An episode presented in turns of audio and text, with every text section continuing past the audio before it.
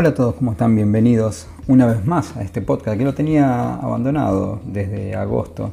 Bueno, eh, ha sido una, época difícil en mi vida, pero estamos tratando de volver a encaminarnos con un poco los proyectos que yo ya venía arrastrando, más algunos proyectos nuevos. Vida nueva, proyectos nuevos, y así va a ser este próximo 2023, porque estamos finalizando este 2022. En esta ocasión quería, perdón, quería comentarles sobre algunos beneficios o para qué nos va a servir entrenar por potencia en el running, porque eh, hemos hablado ya seguramente de estos temas, pero quiero específicamente eh, ir guiándolos sobre por qué es tan útil entrenar por potencia. Habíamos dicho anteriormente que la potencia es una herramienta que existe hace muchísimos años y que fue precursora en el mundo del ciclismo. Sin embargo, hace algunos años atrás eh, está surgiendo en el mundo del running. Y eh, muchos corredores por ahí se preguntan para qué invertir en un medidor de potencia si durante toda la vida he entrenado por, por ritmos, he entrenado de manera de que, de que es... Eh, trabajado por frecuencias cardíacas o por la propia percepción del esfuerzo. Y, como hemos hablado también, hemos citado en otros podcasts, eh, la potencia en el running da mucha más información de la que nosotros eh, estamos acostumbrados. Es decir, que no solo nos puede ayudar para conocer el ritmo, sino nos van a ayudar para otras, conocer otras variables específicas de, dentro del entrenamiento, como ser es una herramienta fundamental para lo que va a ser el control preciso de las intensidades. Nosotros, a partir de, una evaluación de, en cual podamos obtener el, FTP, es decir, el umbral funcional de potencia o la potencia crítica, critical power como es más conocida, vamos a obtener hay eh, un parámetro en donde vamos a sustentar las diferentes zonas de entrenamiento, sea la que nosotros querramos utilizar, o la de Stride de 5 zonas, o la famosa mm, eh, son las 7 zonas de Vance, eh, en donde nos ayuda un montonazo a poder delimitar con mayor precisión las diferentes intensidades del esfuerzo de trabajo. Por eso, eh, es algo que eso lo teníamos acostumbrado principalmente desde lo que es el, entrenamiento basado en ritmo de carrera.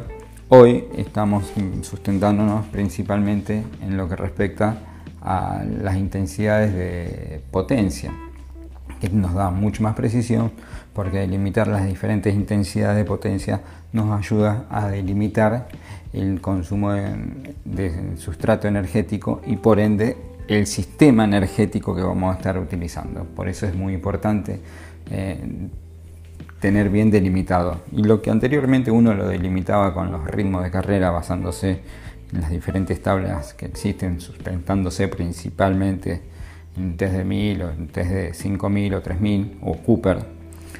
Hoy el entrenar por potencia te, da mucha, muchísima más precisión, sí, muchísima más precisión y con una exactitud muy alta en, lo que respecta a la delimitación de la potencia, de las zonas de, intensidades de la potencia y de esa manera eh, poder eh, eh, entrenar lo que verdaderamente uno quiere entrenar, que a veces uno cree que está entrenando una cosa y después termina entrenando otra.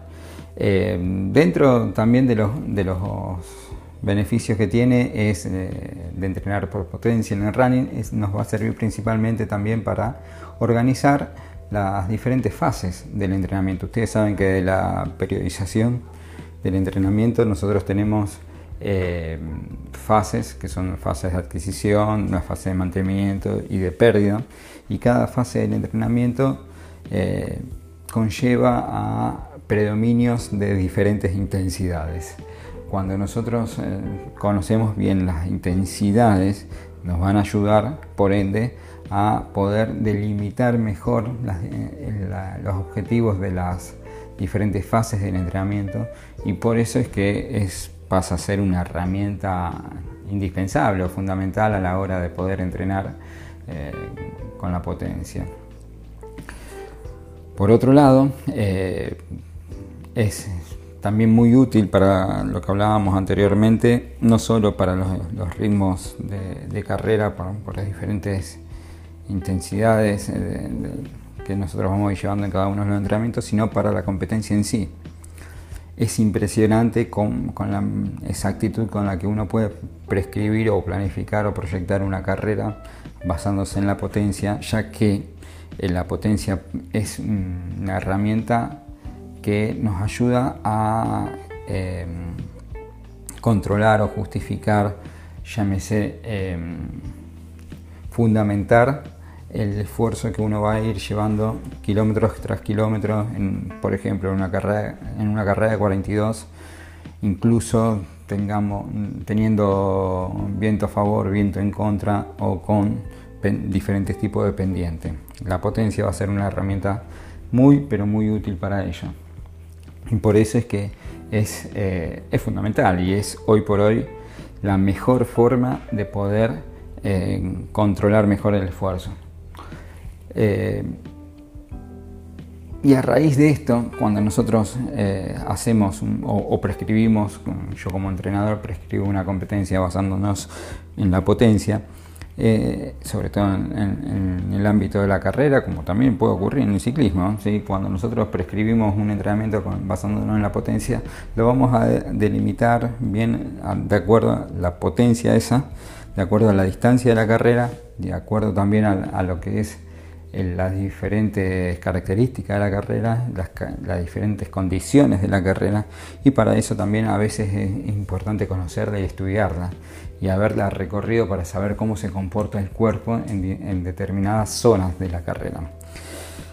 Mayoritariamente no se puede poseer eso más que la propia experiencia si es una carrera repetitiva.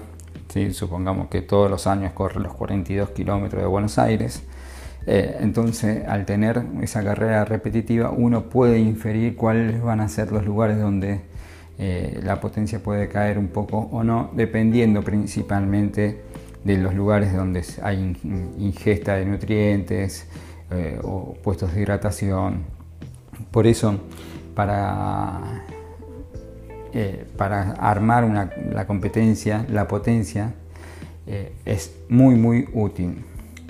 También nos va, a servir la potencia como para justificar los, diferentes cambios en lo que respecta a la biomecánica.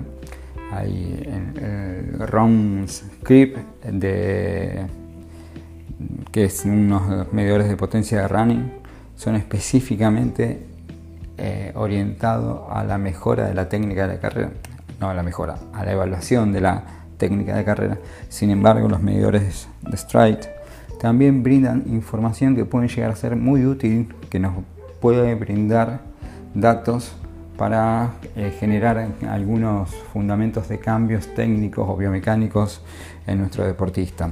Por ejemplo, la rigidez de las piernas, la longitud de la zancada, la oscilación vertical, eh, los diferentes tipos de ratios de potencia que pueden existir y que a partir de eso nosotros podemos inferir de algunos cambios eh, biomecánicos que está teniendo nuestro deportista y por eso mm, trabajar con la potencia es una herramienta muy útil también a la hora de, ver si técnicamente nuestro deportista está andando bien.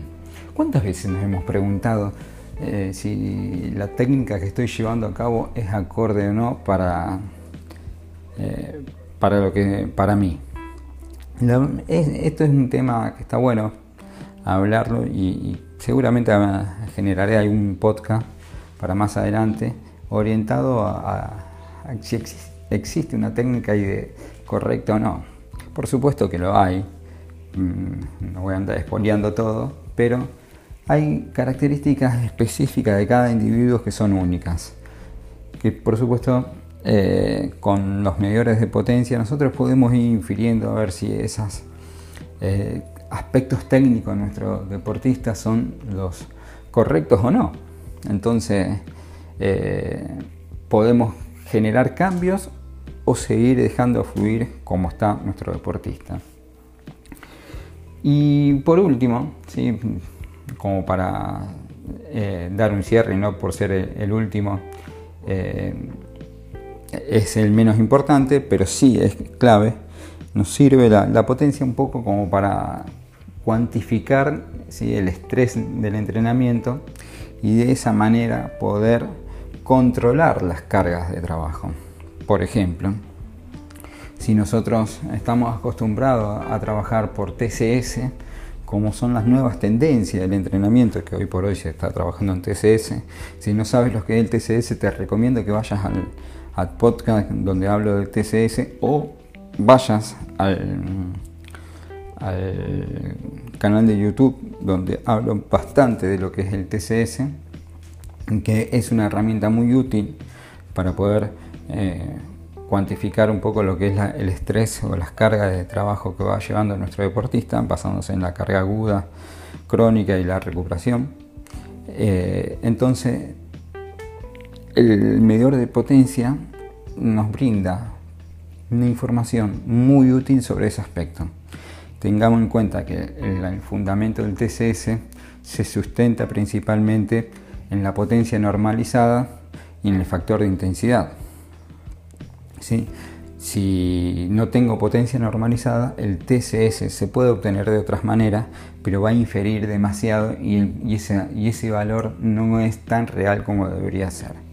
Por eso es que es tan importante tener por un lado los, valores de potencia crítica o, de FTP bien estructurados para que nuestro deportista tenga los valores de TCS bien justificados y bien, mm, eh, bien presentados para de esa manera nosotros poder ir viendo si nuestro deportista viene muy sobrecargado o no.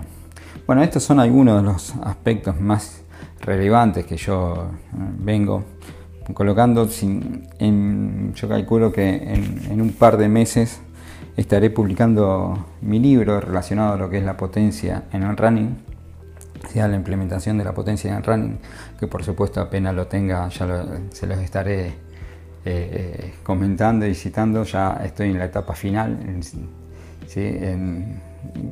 o en la pre-etapa final cambiando y agregando algunas cositas, eh, en donde he hecho mucha recopilación de, estudios e informaciones, sumado a las experiencias propias con mis atletas y, mía, y, sumado también a la bibliografía ya existente sobre lo que es el entrenamiento de la potencia en running.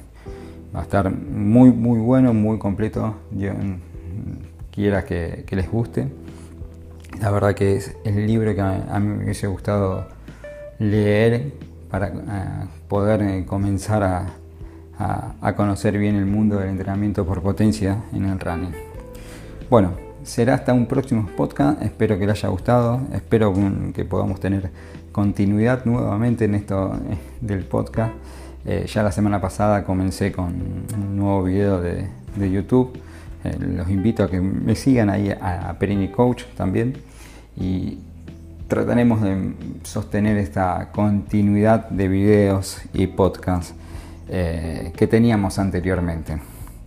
Será hasta un próximo encuentro y nos veremos pronto. Chau chau.